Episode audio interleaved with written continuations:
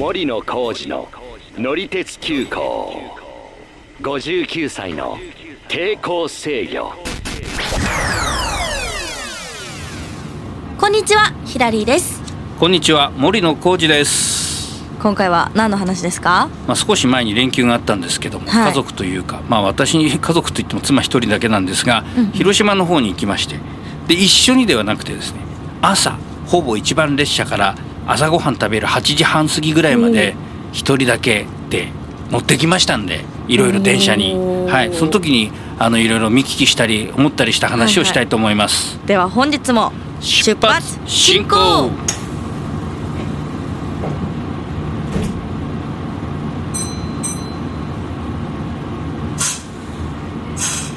まあ、あの広島に行ったのは初めてではないんですけどもでも、はい。久しぶりだしあんまりよく分かってるわけでもないっていうとこなんで、うん。まあ、どういうふうに乗ろうかなと、まあ、広島のね路面電車、まあ、これは有名で路面電車。そうそうあの広島電鉄というね。これはあの前の日の夜にご飯食べに行くのにね中心街まで行きましたんであのお好み焼きとか食べたんですけどその時に乗りました。私路面電車乗ったことないです。あ本当？豊橋にもありますよ。ありますよね、うん。なんか聞聞いたりはするんですけど、うん。乗ったことないですね。いやちょっとぜひ近くで一回乗ってください。まああとは西日本の方はね結構あるんですよね。まあ広島もそうですけど、まあやっぱり結構あるのはあの長崎とか熊本とか、九州はそんなにいろいろあるんですかうんね、鹿児島もあるし、それから前に話をしたかもしれないけど松山にもあります。ああはいはいはい、うん高知にもある。だ西日本の方に行くと結構あるんですよね。東日本はねもうあの北海道の札幌と函館ぐらいかな。あ,、とはまあ富山はね有名ですけども、うん。まあちょっとその広島の話に戻すと、はい。でちょっとね嬉しかったのはあの京都の市電で昔走ってた電車がやってきて、ちょっと乗ったっていう感じなんですけどね、まあ、京都市電、まあ、京都にも昔あったんですよ、はいはい。まあ、昭和53年にも廃止されちゃったんですけど。市電ってことはその路面電車が、路面電車。そうはあ京都の駅前とかにも来てたんですね、うん。まあ広島の話なんでその辺のところはちょっと割愛しますけど、うん。とにかくあの広島でもう活躍45年ぐらいしているという電車で、まあ、うん。京都にいたのが結構長い。20年かな、うん。だからまあ昔カープで活躍したあの衣笠さんという鉄人と言われてたプロ野球選手がいましたよまあ、はい京都出身で広島で長く活躍してたんで、まあ、なんとなくそういう人のことを思い出したりもしたんですけどちょっとここで話をするとまた長くなりそうなんで ちょっと本題に急ぎます。お願いします。はい。でね、まあ、広島で乗ってみたいと思ったのは3つぐらいあって実は、まあ一つは芸備線っていうローカル線なんですけど JR の、うん。これは広島からね三好っていう辺りに行ってその先あの岡山県の新見まで行くんですけど、まあ、今ちょっと代行バスになっちゃってる区間もあるんですけどね。バス？まあうんバス。まあちょっとその普通になってる区間があるんで。あーそういうこと？んうんでもまあこれちょっと12時間でどうなるもんでもないんでそのねまあ、岡山県まで行っちゃうと、まあ、片道で34時間ぐらいはまあ平気でかかっちゃうんで、まあ、ちょっとこれは無理だなと、それから新交通システムの一つで、えー山陽本線の瀬野っていう駅のところ、まあ、緑口っていうちょっと別名の駅になってるんですけど、はいはい。す新交通システムスカイレールっていうのがあってまあちょっとそれ乗ってみようかなと思ったんですがこの日はなんかちょっと工事中でお休みってことだったんで、うん、で結局3つ目の選択肢としては、えーアストラムラインっていう広島高速交通広島新交通1号線っていうのがまあ正式な名前なのかな、えー要は新交通システムですね、うんうん。まあ、名古屋の人に分かりやすく言うとリニモとか、はいはい。東京のゆりかもめとか、うん。まあ、そういう感じのおやつなんですけども、でこれはねうんともう1994年に開業したっていうことなんで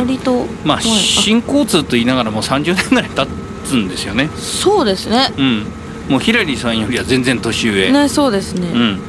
なんで、まあ、そんなに新しくもないといえば新しくもないんですけども、うんうんうん。あの前に広島に行った時に車で行ったんですけどその時はその車で高速道路に乗ろうと思った時にインターの近くを走ってたんですねこれ。アストラムラインっていうのが。えーなんでちょっとそれで乗ってみたいなと思っててで、まあ、せっかく行って時間も、まあ、ちょうど1時間半から2時間ぐらいあれば、まあ、全線乗れるかなと思ったんで行ってきたと。いう意感じなんです。外とそれそれくらいで乗れるもんなんですね、えーっとねここはね結構あの距離は長いんですよ。あそうなんですか。新交通システムいわゆるこういうものでは日本で多分一番長かったはずなんですけど今18.4キロぐらいあると、おー広島の市内の中心部の本通りっていうところから広域公園前っていうところがまあ終点なんですけど、まあ、広域公園前っていうのはなんかそれだけで言うとあのちょっと分かりにくいんですけどもあの広島のえーサンフィレッチェのあのホームグラウンドのえーまあ、近くというかそこの最寄り駅っていうところになるんですけど、まあ、あと大学も近くにあったりするんですけどね、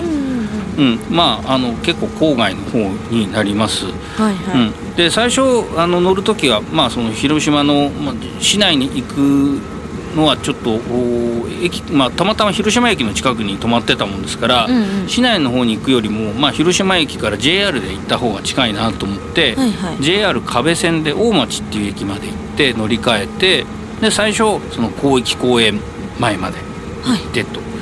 うんでで少し降りて駅前歩いてといってもまあ休みの日の7時前なんでほとんど人もいなくて。そんな早い時間そう。だったそうだった。だからねあんまりねここからの話でその、どういう人が乗ってとかどこまでが混んでてどっから空いてるとかそういう話はあんまり当てにならないんですけど、はい。まあ基本的には全区間空いてたんで、うん。あのまああんまりそういう話で言うと当てになる話ではないんですけど、まあ、ほぼ始発ですもんね。そうそうそうそう。で、まあ、市内をねこう半円状にこう回るというのかな。あの実はショートカットしようと思えば高速道路とかでショートカットするルートはあって、なんかそういうところにあのバスも走ってたりはするみたいなんですけど、うん。まあ、とにかくあのね高いところから見て、まあ、景色はものすごくいいんですよ。でおー広島ってね。あのこの沿線だけじゃなくて JR の沿線なんかもそうなんですけど、割にこうまあ周辺こう山がこうあって、でその中腹ぐらいにこう住宅街があってみたいな感じの景色がずっとつながってるなっていうのを改めて行ってみて分かったんですけど、ん。このアストラムラインの沿線もそういう感じであのまあ結構山の中腹ぐらいのところに住宅街があるなっていう景色が見えるんで。そうですね、まあ、リニモなんか乗ってるとそんなあんまりね周りに、まあ、ちょっとそのあの向こう側の遠いとこ見るといろんな山とかもありますけど。そうですね。最近またねちょっといろんな建物が建ち始めてます。だからその建物はもちろん近くにもあるんですけど遠くに見えるなんか団地みたいなところとか結構雄大なこう景色に見えるなと思いながら、えー乗ってました。いいですね、うん、でね新交通システムとしてはまあ長い距離を走るっていうことで、はい。うん、東京のゆりかわ豆が大体14キロぐらいであと横浜と神戸がそれぞれなんか10キロちょっとぐらいらしいんですけど。ああそうなんですね、で大阪のニュートラムとかそれからさっきのあの名古屋の近郊のリニモこれはまはいはいあちょっと10キロないんで、18.4キロっていうのは結構結長い。構長いですねそうじゃあなんですよ。そう考えたら。ね、うん、で時刻表を見てみると、うん。朝はまあその車庫のある長楽寺っていう駅があるんですけど、んそこに長楽寺行きとかそれから大町ってさっき僕が途中から乗りましたよって言ったところの駅の始発列車があったりするし、まあ、土日もなんかその長楽寺までの電車があったりっていうことで、まあ、行き先が2種類3種類あるこれはまあちょっと珍しいといえば珍しいかなうんという感じそうですよね。もう枝分かれになってる感じなんですか？枝分かれはしてなくて今のところまあ1本なんですよね。うん、でねであの広島には地下鉄がないと思ってたんですけど実はこのアストラムラインの始発駅の、まあ、本通りから、えー一駅間はあのー地下鉄っていう扱いなんですね。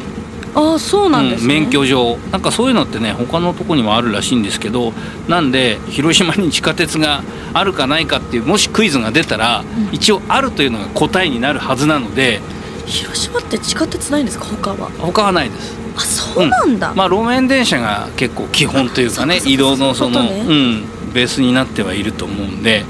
なんで一応皆さんあのなんかのクイズが出たら